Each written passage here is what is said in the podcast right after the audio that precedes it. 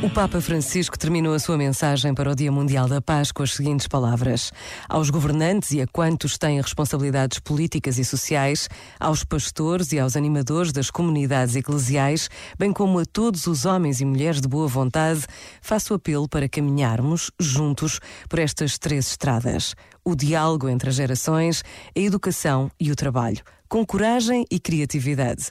Oxalá sejam cada vez mais numerosas as pessoas que, sem fazer rumor, com humildade e tenacidade, se tornam dia a dia artesãs de paz e que sempre as preceda e acompanhe a bênção do Deus da paz. Por vezes, basta a pausa de um minuto para reconhecermos a força e a beleza das palavras do Papa Francisco e para agradecermos reconhecidos o dom da vida. Pensa nisto e boa noite.